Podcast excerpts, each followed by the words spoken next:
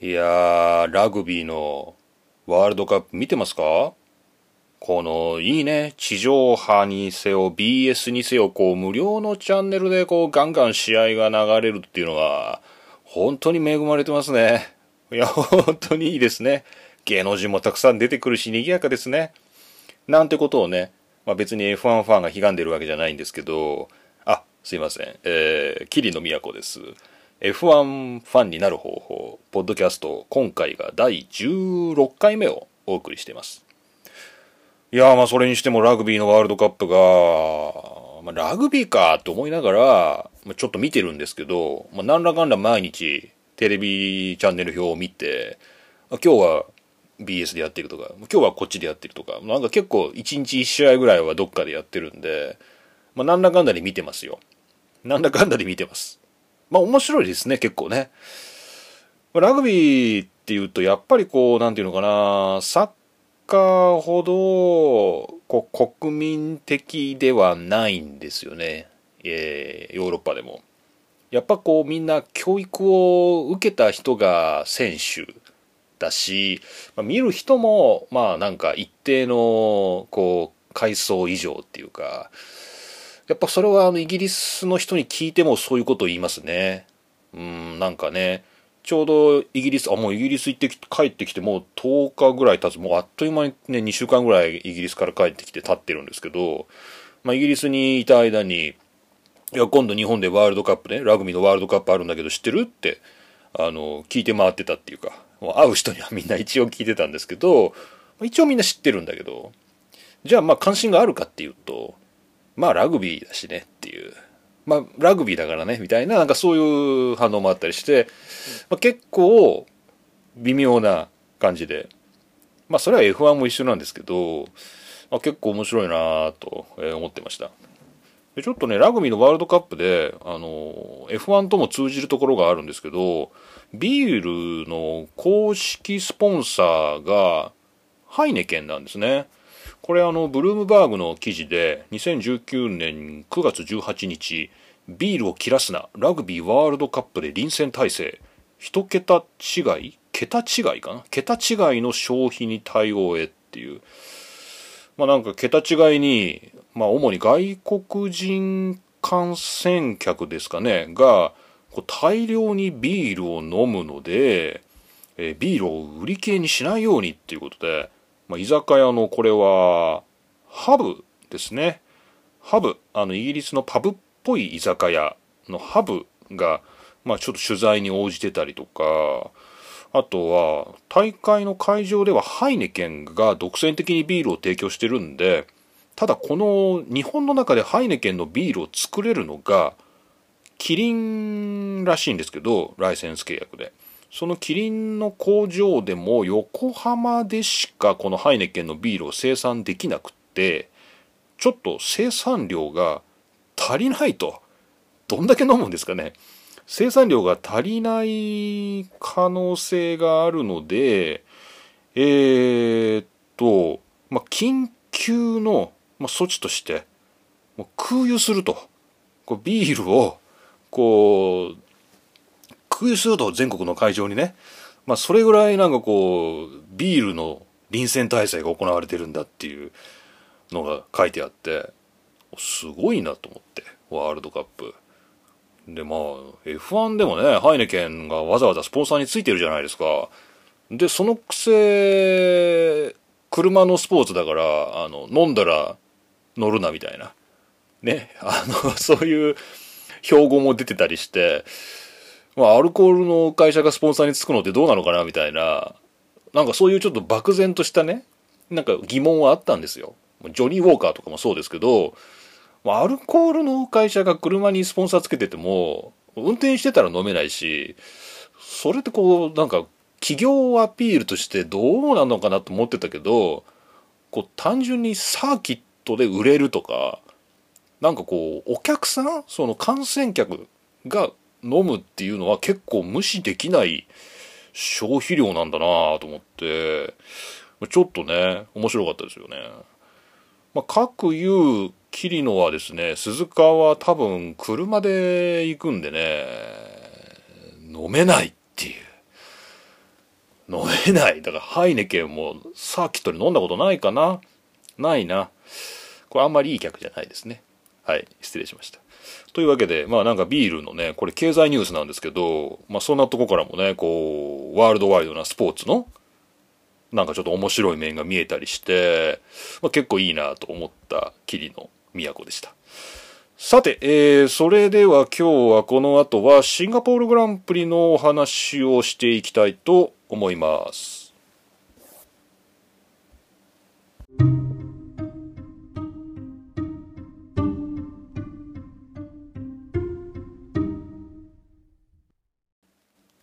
はい、改めまして、桐野都です。桐野都の F1 ログ、F1 ファンになる方法、今回はシンガポールグランプリに関してお送りしていきます。えっ、とね、今日はね、もう9月27日の金曜日で、もう実はこれはもうロシアグランプリの週末が始まってるんですね。1週間、えっ、と、シンガポール、ついこの前終わったとこなんですけど、もう連戦でロシアの措置が始まるっていう時ですよね。なので、ちょっと慌ただしいんですけど、まあ、なんせ忙しいっていうか、もうなんかね、もうイギリスから帰ってきて即、もうそのままこうエクストリーム出社みたいな感じで、もう仕事仕事って感じでね、ポッドキャスト撮りたいなっって、シンガポール終わってからも思ってたんですけどね、もう全然撮れないまま今日を迎えてしまいました。で今ちょうど1時間空きがあるんで、えー、ちょっと撮ろうかなっていう、まあ、そんな感じですね。お付き合いいただければと思います。さあ、そんなシンガポールなんですけど、まあ何が良かったってね、まあ日本で見たんですけど、日本時間のね、9時スタート ?9 時スタート最高。なんかね、9時からやってほしい。もう10時スタートはね、決勝10時スタートは、ちょっと無理なんですよ。もう絶対寝ちゃうんで。でも、9時スタートだったらまだ頑張れるなっていう風に、まあ、今回思いました。とはいえね、まあ、結局、まあ、寝ちゃったんで、あの、見逃し配信で、まあ、 DAZN で、えー後日、翌日かな？翌日の朝見たんですけど、まあね、あのーびっくりしましたよ。フェラーリが、また勝って。ね、3連勝？まあ、すごいなと思って。まあ、これね、あのーまあ、見てない人も、まあ、F1 をね、見てないファンの方もたくさんいると思うんですけど、まあ、フェラーリが急に勝ち始めて、こう、がぜ、何かこう、みんな盛り上がってんじゃないの？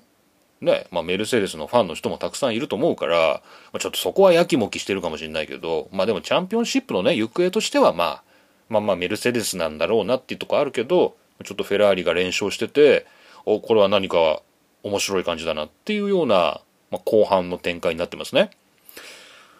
ただですね、こうなんかね、まあ、中継ずっと見てて思ったんですけど、まあ、シンガポールだからっていうのもあるんでしょうけど、まあ、なんていうかね、まあ、ピット1回で決まったというか、これいろんなところのニュースになってるんですけど、今回ベッテルが勝ったんですけど、フェッテルかな？フェテルと言うべきですかね？フェッテルが勝ったんですけど、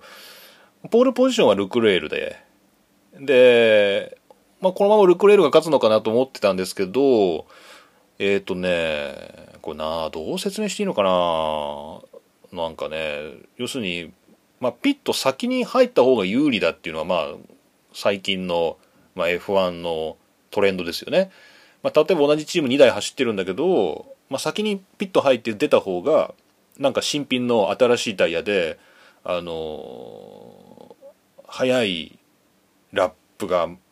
回れるじゃないですか、早くね。そうすると、後から入る方のチームメイトは、あの、もう、なんか、もう、垂れ、垂れのタイヤで、あの、走り続けた上で、新しいタイヤに交換した時には、もう、すでにタイヤを新しいのに交換して、速く走っているチームメイトに抜かれちゃうっていう。まあ、だから、はや、まあ、それはコースの、ね、その、空き具合とかにもいろいろこう左右されることはされるんですけど、まあ、一応早く入った方が有利で、まあ、早く入る方がドライバーとしては優先されてるとチームの中でねっていうことなんですけど、まあ、今回ポールポジションからスタートしたのはルクレールだったんですけどでその後のレースもルクレールが引っ張ってたんですけどピットは先にベッテルが入ったっていうことで、まあ、ちょっと、まあ、メディアが、まあ煽りにかかってますよね。ちょっとね。これモータースポーツ .com なんですけど、えー、2019年9月23日のジョナサン・ノーブルの記事ですが3連勝を逃したルクレールベッテル優位な戦略に不満あらわ理解できない。とかですね。あの YouTube の方でも F1 の公式が、えー、ルクレールが、えー、無線でねあのこれはフェアじゃないと、えー、チームにねあのもちろんあの何？ベッテルが先に行って自分は2位でこのワンツーの体制でそのままゴールすると、まあ、それは理解してるんだけども、まあ、ただフェアじゃない。っていうことを、まあ、無線で言ってるっていうのがこう YouTube で出てたりとかしてまあなんでしょうね。こういい感じですね。このフェラーリの中のゴタゴタっていうのは。これはこれいい感じですね。もうこれはもうぜひどんどんやってほしいと思うんですけど、えー、ちょっとゴタゴタしてて、ま、結構その辺が、えシンガポール面白いとこかなっていう感じなんであの結構レース展開としては別にねなんか見どころっていう感じでもないんですけどでも投資で見るとあのちょうどこのルクレールベッテルが最初のピットでベッテルルクレールになったところっていうのがある意味山場なんですけどでもそれは結構あのそこだけ見ても別に普通なんですけど、まあ、流れ全体で見るとあここでこういうことが起きたんだみたいなねなんかそんなような物語になってました。まあ、詳しいことは分かりません。あのー、ね、あのトラフィックがどうでみたいなね、こうレースの、こう、まあ、いろいろフェラーリは戦略的に動いてたみたいで、ルクレールがうまくペースをね、あの、序盤コントロールしてたらしいんですけど、まあ、結果としてはベッテルが、まあ、勝ったということで、まあ、フェラーリはいいんですけど、まあ、ルクレールはちょっと不満と。まあ、これが今後なんか、どっかで爆発したりするのかなみたいな感じでちょっとまあ今後のねロシアとか鈴鹿をまあ楽しみにしよっかなっていうふうに思ってます。でもまあいいよね、まあ、ベテルがなんかすごいさなんか、ま、ストレス溜まってたみたいなんでまあベッテル的にはすごいいいしチーム的にもいいですよね。なんかこうワールドチャンピオン経験者がハッピーになってたらさなんかチーム全体もハッピーだしまあそれに対してルクレールがねあの不満があっても、まあ、チーム全体としてはなんかハッピーっていう、まあ、全体の全体の最大多数の最大幸福を取ると、まあ、今回のペッテルの勝利は良かったのかなっていう感じですかね。うん。まあそんな感じで、えー、シンガポール、まあ面白いっちゃ面白かったです。でね、あの、一つね、この表彰台で、あの、ベッテルが旗持ってたんですよね。これまたちょっと皆さん、あの、YouTube なりなんなりで見てほしいんですけど、あのまあ、F1 でね旗っていうとねいろいろねあの政治的な問題を引き起こすことがあるんで基本的には最近ダメなんですよ。ダメなんですよ。あの結構敏感で。なんかこうなんだろうな。まあ、うん、まあ非常に極端な話をするとこうなんかこう独立運動とかね、まあこの前、あの、このポッドキャストでもカタルーニャのね、スペイングランプリの時にちょっと話をしましたけど、まあ、そういう独立運動がとかいうような動きをね、そういうものをこう表彰台でアピールとかされると、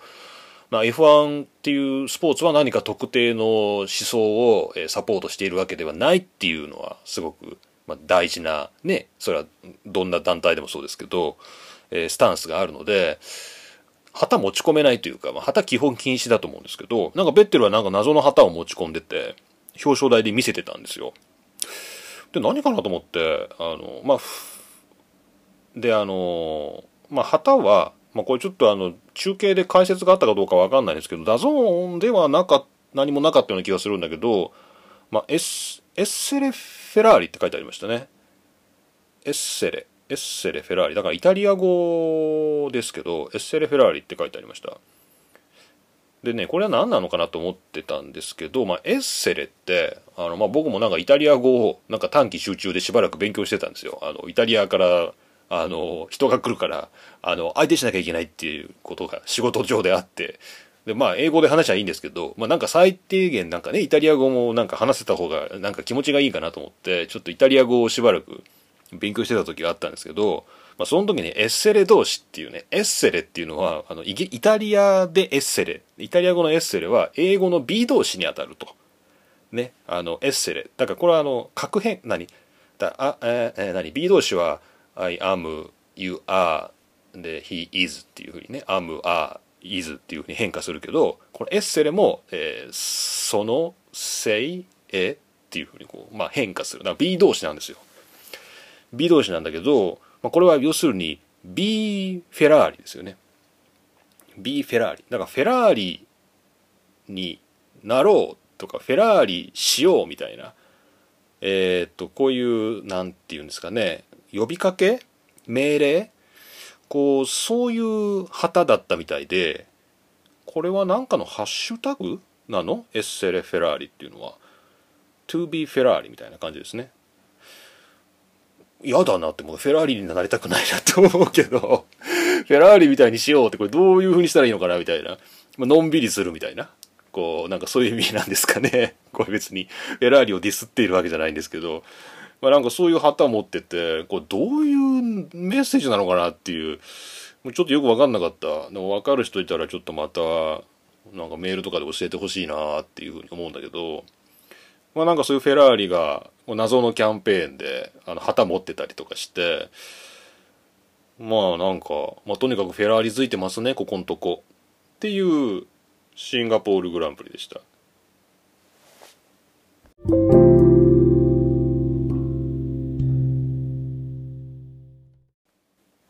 はい。まあ、あとね、このシンガポールグランプリ近辺のドライバーのこう、椅子取り合戦ですね。来年に向けての、えー、移籍などですね、そういうニュースで、ちょっと最近のやつね、えー、追いかけておきたいと思います。えー、まず、これ結構びっくりしたんですけど、えー、ハースですね。ハースは現在、グロージャンと、えー、マグヌッセンという、この二人がずっと走ってるんですけど、グロージャンの契約が今季までで、えー、マグヌッセンはね、来季以降もまだ契約があるそうなんですけど、グロージャンは今季限りで契約が切れるんで、まあ、これは多分、えー、前回の、前々回お話ししましたけど、今シートを失っているヒュルケンベルグが取るのではないかと。まあ、グロジャンがハースを、まあ、やめて、そこにヒュルケンベルグが座るんじゃないのかっていうふうに言われていたんですけど、え実際にはグロージャンが契約を延長して、来季もグロージャン、マグヌス戦でハースは戦うと、まあ、いうことになったというニュースが、え、出てます。これはオートスポーツウェブの9月20日、ハース F1 がヒュルケンベルグではなくグロージャンを選んだ理由、車に苦しんでいる今、ドライバー変更はリスクになるとの判断ということで、まあ確かにハースの車はそんなにめちゃくちゃ速いというわけではないので、ドライバーを入れ替えて、まあ、なんていうんですかね、まあ、混乱するよりは、ドライバーのラインナップは維持して、車の開発に力を入れようっていう、まあどうもそういう、えー、ことになったようです。はい。というわけで2020年もグロージャン・マグヌッセンというペアで戦うっていうことで、まあこれファンの人は本当に良かったと。ただまあ他のドライバーはまあちょっとこれあれだね。あのー、まあ微妙かもね。わかんないけど。わかんないけどね。そういえばシンガポールグランプリであのウィリアムズのラッセルがグロージャンにと接触してリタイアしてましたけど、あの、まあ、ラッセルって今年から走ってる若手でね、あの、ウィリアムズで、まあ、メルセデスの、まあ、マネージングを受けてると思うんで、まあ、将来的にはメルセデス関連の方へですね、まあ、進んでいくのかなっていうような感じなんですけど、まあ、現状ウィリアムズで修行中なんですけど、まあ、彼がグロージャーにぶつけられてて、まあ、グロージャーにぶつけられててというか、まあ、両成敗なんでしょうけど、あの無線ではねグロージャンでね何やってんだっていうようなことをあのラッセルが言ってましたけどあまたこれでグロージャンの被害者が一人増えたかと。まあ洗礼みたいなもんだなっていう。こうまた やられたやつが出たっていう。ふうにまあ僕グロージャン好きですけどね。グロージャンのあのなんか嫌いになれないんですけどあれだな、多分ネットフリックスのあのドキュメンタリーを見たからだな。うん、なんかな。そう、だから、グロージャンなんか好きなんですけど、まあまた被害者が出たな、みたいな感じだったんだけど、まあグロージャンが引き続きハースで走るっていうことで、まあまあハースの中もね、バタバチバチやいろいろやるでしょうしね、まあ、他のドライバーもまたあいつが来るのかっていうふうに、まあ、思ってるかもしれないね。まあそれは全くの妄想なんで、あの、信用しないでください。はい。ただまあハースが、えー、ヒュルケンベルグと契約は選ばず、えー、グロージャンと、えー、マグヌス戦で、えー、決定したということでヒュルケンベルグは今んとこまあ行き場がないよねっていうことでそれもまたニュースになってました。はい、これが一つ目。でもう一個が、えっ、ー、と今ラッセルがウィリアムズでっていう話だったんですけど、えー、来季ですね、今乗っているクビサが、えー、来季ウィリアムズに乗らないっていうえー、発表をこのシンガポールグランプリの週末に行ったということで、えー、クビサはまあウィリアムズに乗らないっていうことは、まあ、事実上 F1 から再引退っていうのかな、まあ、今回、えー、カムバックしたわけですから、えー、まあ、引退ということになるんでしょうね。でこれはモータースポーツ .com の、えー、9月20日の記事です。F1 復帰は印象的だった。ハミルトンとグロージャンがクビサに送る言葉。ということで、えー、これは FIA 木曜のプレカンですね。木曜のプレスカンファレンスで、えー、クビサと、まあ、ハミルトンと、まあ、グロージャンとっていうとこあたりがまあ同席してたんですけど、まあ、クビサが、まあ、ライキー・ウィリアムズに乗らないという、えー、この発表に関してハミルトンが、えまあ、ロバートのことは僕が一番長く知っているかもしれないと。1990年代後半に僕らは一緒にゴーカートでレースを始めたっていうことで、これもしかして同い年ですかね。クビサとハミルトンってね。同世代なんですよね。多分同い年だと思うんですけど、ちょっとあんまりね、ちょっと信じられないっていうか意外な感じがしますけど、まあ、えー、このクビサのウィリアムズの、えー、シートをまあ、来年は乗らないという決断をね、えー、まあ、温かく、えー、なんていうのかな、送る言葉で、送る言葉をかけてね、まあ、送り出すという、まあ、そういう温まるシーンがこの木曜プレスカンファレンスでありましたっていうね、記事が出てました。ええー、なんか、なんだろうね、まあ、クビサはでも今年ウィリアムズでね、あの、ポイント取ってますからね、あの、そういう意味ではね、ウィリアムズチームにとっては非常に貴重なあのポイントをもたらしてくれた、まあ、ある意味で、まあ、エンジェルなんですけど、まあ、予選ではやっぱりラッセルの方が早いんで、うん、まあ、クビサとしても、まあなんかね、ドライブする楽しみを取り戻したいっていうようなこと言ってるんだよね。だから、まあ面白くないんだろうね、単純にね。面白くないね。そういうことはやっぱやらない方がいいよね。だからやっぱこう、喜びを見出せるように、こうまた F1 以外の場で、まあ、ステアリングを握りたいという、まあ、そういう意向なんで、まあ、すごく、前向きな、うんまあ、選択なのかなっていう、まあ、感じですね。はい。しかしまああれだなこう今年の鈴鹿の日本グランプリのチケットはなんかチームとが選べるとかこうドライバーが選べるとかなんかこう結構プラスチックのえー、結構豪華なチケットが来たんですけど、まあ、ドライバーが選べるんだっていうことで、まあ、みんないろいろ選んだと思うんですけど、まあ、僕はなぜかですウィリアムズのラッセルを選んだんで、まあ、ラッセルのこうチケットをして日本グランプリに行くんですけどこれもしかしたらこう日本グランプリに行った頃にはもうラッセルいないかもなっていうようなねなんか途中のニュースもあったんでこう場合によってはねあのもう架空のドライバーを胸にかけていくっていうか、なんかもう、ここにいない人のドライバーをね、こう、かけていくみたいなケースももしかしたらあるのかなと思ったんですけど、今んとこ、なくてよかったですね。あの、あれか、レッドブルで、あの、入れ替わりがあったんで、あの、トロロッソとレッドブルと、あの、入れ替わりがあったんで、まあ、そこだけ入れ替わってますけど、まあ、他のラインアップは一緒なんで、まあ、今シーズンは今のところ維持されてて、まあ、ドライバーの顔ぶれは変わってなくてよかったなっていう感じですねでも来年にはガラッと変わるかもしれないので、まあ、それはそれで楽しみだっていうまあまあ来年のこと言うと花なんか鬼が笑うそうですけど、まあ、来年に向けてのお話でした。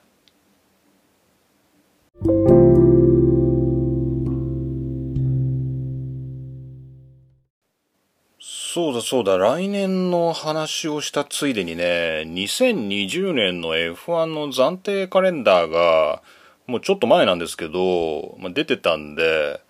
まあ、ちょっと見とこうかなっていう。で、8月29日なんでね、ちょっとだいぶ前なんですけど、これオートスポーツウェブで2020年 F1 暫定カレンダーが発表。史上最多22戦の過密スケジュール日本グランプリは10月11日の第18戦にっていうことで、あの、22戦もやんの。本当に？今何戦やってんだろう ?22 戦。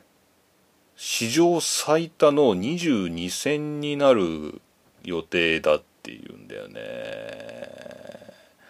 あれちょっとやりすぎじゃないのこれ？ねえ。で、来年は新たにベトナムグランプリとオランダグランプリが開催されると。一方、えー、現在の案からはドイツグランプリが消滅していると。なので、プラス2、マイナス1で22ってことは、今21戦やってるってことか。で、22戦やると。で、これに関してチームからは合意をもう得ているということだそうで、へ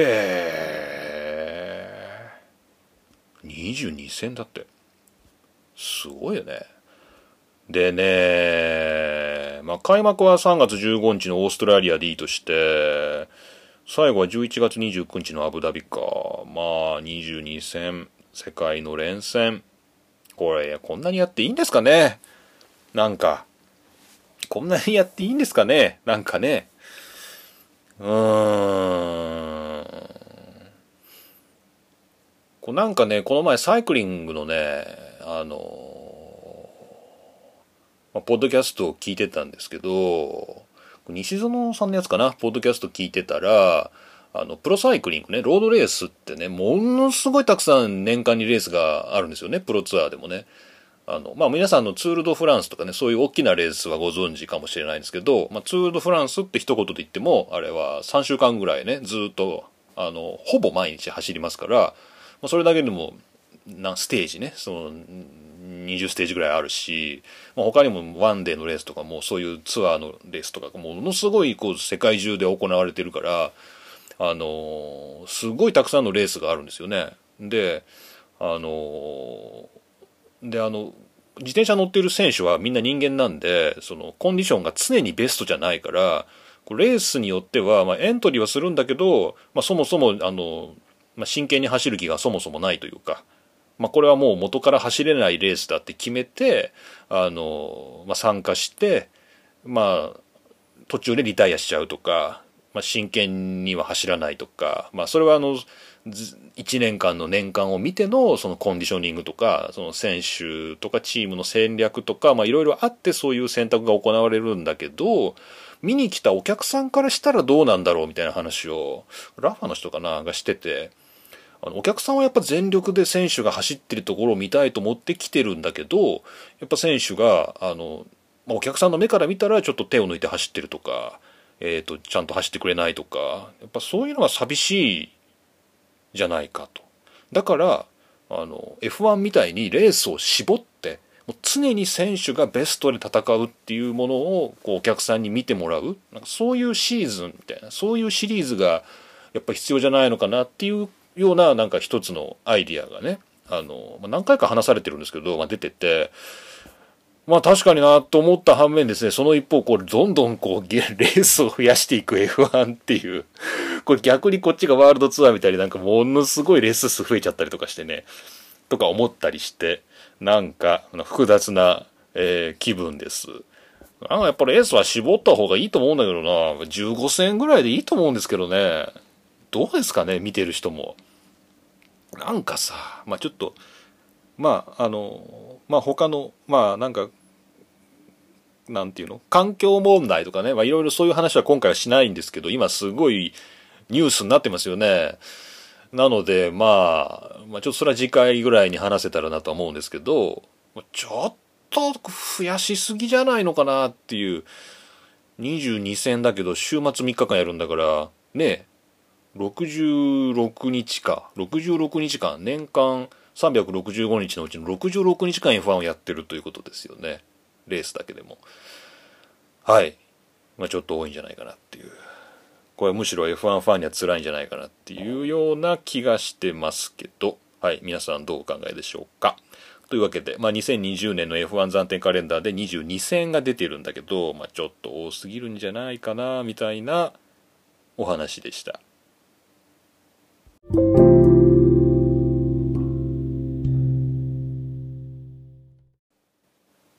い、じゃあお便り、えー、紹介します。こちら小林カムイン、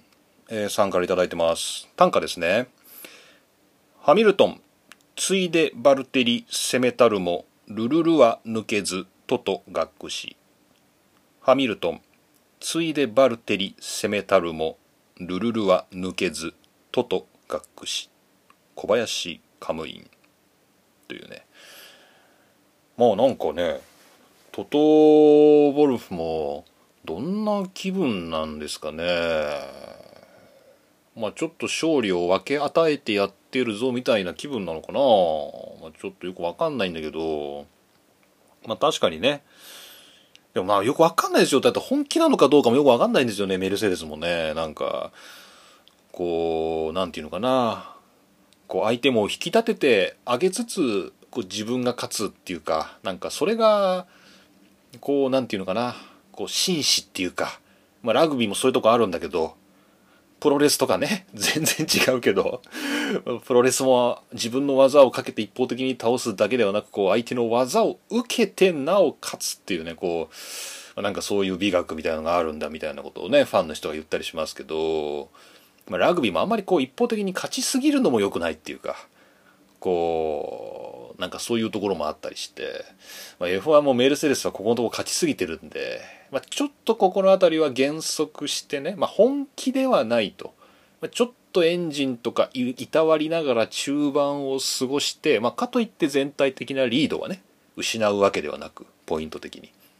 まあ、この後まあ普通に巻き返していくというか、まあ、最終的に勝てばいいんだみたいななんかそういう長期的な戦略なんじゃないのかなみたいな、まあ、さっきのほらサイクリングでね常に全力で走るわけじゃないんだっていうことをお話ししましたけど、まあ、今の F1 だって、まあ、序盤にねポイントでものすごいリードを築けば、まあ、別にその後も全力で走り続ける必要はないわけですから、まあ、もしかしたらそういうことだとするとなんかこう結局はメルセデスの手のひらの上でみんな踊ってたみたいな。まあなんかそういうことだったらっていうねこういうのをですね。陰謀論と。一般に言いますね。陰謀論ね。メルセデスの陰謀論なんですけど、まあ、もしかしたらそういうこともあるのかなって思いながらでもまあ、まあ、フェラーリが勝ったりねレッドブルが勝ったりするのは面白いなと思ってあの見てます。はい。ありがとうございましたさあそれでねこれはね、ちょっとご紹介するかどうか迷うとこなんだけど、もうたまたまね、目についちゃったんで、ちょっとね、あの、普段ね、iTunes のね、あの、番組のね、あの、レビューのついてるページあるじゃないですか、あの星のついてるとこ。あれはね、意図的にね、見ないようにしてるんですよ。こう、まあ、星でね、それは1とか2とかがついてると、まあ、なんか、あ、本当にいろんな人が聞いてんだなっていう、すごい前向きな気持ちになると同時に、まあ、わざわざ1や2つけて帰らなくてもいいじゃないかって、それは普通に思うじゃないですか。ね？思うじゃない。で、あの、レビューがね、こう言葉がつき始めるとね、まあ、これはね、本当に読まない方がいいんですよ。こう作り手はね。これはね、読まない方がいい。ね。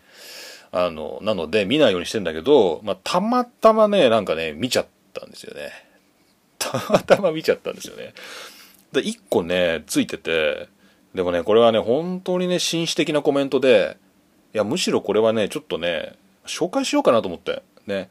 常にこのコメント紹介、あの番組レビューのね、このコメントをね、iTunes のコメント紹介するってわけじゃないですよ。基本的に見ないようにしてるんですけど、でもね、これは本当にね、よく考えられた、こう、大人なね、こう、真摯な、非常にこう、教育を受けた人なんだろうなっていう感銘を受けたんで、ちょっと紹介します。えー、2019年9月9日にね、書いていただいてます、コアンドルスカイさん。えー、個人的にはかなり勉強になりますというような、こあれかな。桐野都さんのポッドキャストを聞いて、小中学校と見ていた時の気持ちが再燃してきました。お、嬉しいですよね。あの時とは違い、今では F1 が地上波では見れず残念な気持ちではありますが、宮子さんのポッドキャストを聞いて一緒にレースを見ている気持ちになっています。今後とも配信続けてください。これすごい、受け付けられますよね。で、この後がね、非常にいいんですよ。お忙しいのは重々承知で申します。もう少し視聴者数増えたらでいいんで、編集にも力入れていただけると聞きやすいです。ご検討お願いします。これはほらもうすごい何て言うのかなこうできたコメント。ねやっぱりなんか人間的にね多分よくできた人なんだろうなと思って。いやもう本当にね心に響くね。なんか本当に編集が適当で申し訳ないっていうふうにこう思うよね。例えばこれがさ星一つでさなんか編集がひどい。最低のポッドキャスト。とか書いてあったらさ、誰がお前の言うことなんて聞くかっていうにみんな思うじゃない。でもさ、なんかこうやってさ、いやもうなんか非常にいい番組ですと、もう楽しいですと。で、まあ、まあ、もし、もし、もしよかったら編集にも力が入ってたらもっと嬉しいなみたいな。まあ、ほんとよくできたコメントで、やっぱこのコアンドルスカイさんいい人だなと思って紹介しました。ね。皆さんもこういうコメント、レビューをこの番組につけなくてもいいですけど、まあ、他の番組でね、書くときとか、まあなんかね、あの、アマゾンの商品レビューとかもみんなそうですけどね。まあなんかこういう風にみんな書いてやったら、こうみんなハッピーになれるな、みたいな風に思っちゃったな。でこれは良かったです。ありがとうございました、本当にね。もう編集はね、本当に申し訳ないと思ってます、本当にね。もうね、例えば今こうやってマイクでね、撮ってる音も、もう僕はもうどうしたら良くなるかっていうのもう分かってる。ね、そう分かってるんですよ。これに対してどういう後処理をすればいいかって、どのエフェクトをどれだけかけて、もう自分の声とね、もう付き合って、自分の声を録音して付き合ってもう20年ぐらい経つんで、もうこれにあれをかけて、これをかけて、それをかけて、ま、こういう風にすると、ものすごく良くなるっていうのはもう分かってるんですけど、それをやるための、この手間工数っていうんですかね。こう、それをかけるためには、今ここで取っているデータをこうエクスポートして、こうして、ああして、こうして戻してとかね、そういうことを考えると現状できないって、ごめんなさいっていうね。もうそういうことなんですよね。はい、申し訳ないです。はい。まあちょっといろいろ聞きにくいところとかね、あの、まあ、ここは本当編集しといてほしいなっていうところはたくさんあると思うんだけど、それをするとこの番組自体がなくなるっていう。ね、あの、まあ、難しいところなんですよ、こういうバランスってね。はい。まあ、なので、ちょっと今もね、まあ、300人、400人ぐらいの方がコンスタントに聞いていただいてって、まあ、本当に申し訳ない。ね、嬉しいんですけどね。あの、編集が行き届いてなくて申し訳ないなと思ってるんですけど、ちょっとこのシーズンね、もう現状もこのまま、とりあえず行かせていただこうかなとは思ってますんで、でもまあ、あの、励ましの言葉とかね、まあ、もうちょっとこうしてほしいなっていうのは、あの、前向きな提案であればね、どんどん受け付けますので、あの、メールなりですね、まあ、番組のレビューに書いても僕読まないかもしれないです。なるべく目の、なるべく目にしないようにしてるんですけどね。あの、でもまあ、まあ見ようかな。まあ見ていこうかなとは思いますけどね。まあまあまあまあ見ないかな。まあ見ない方がいいんですよね。多分ね、クリエイターは見ない方がいいんですよね。そういうのね。えー、なんですけど、まあメールでいただければいいかなと思いますんで、ちょっとぜひ、はい、よろしくお願いします。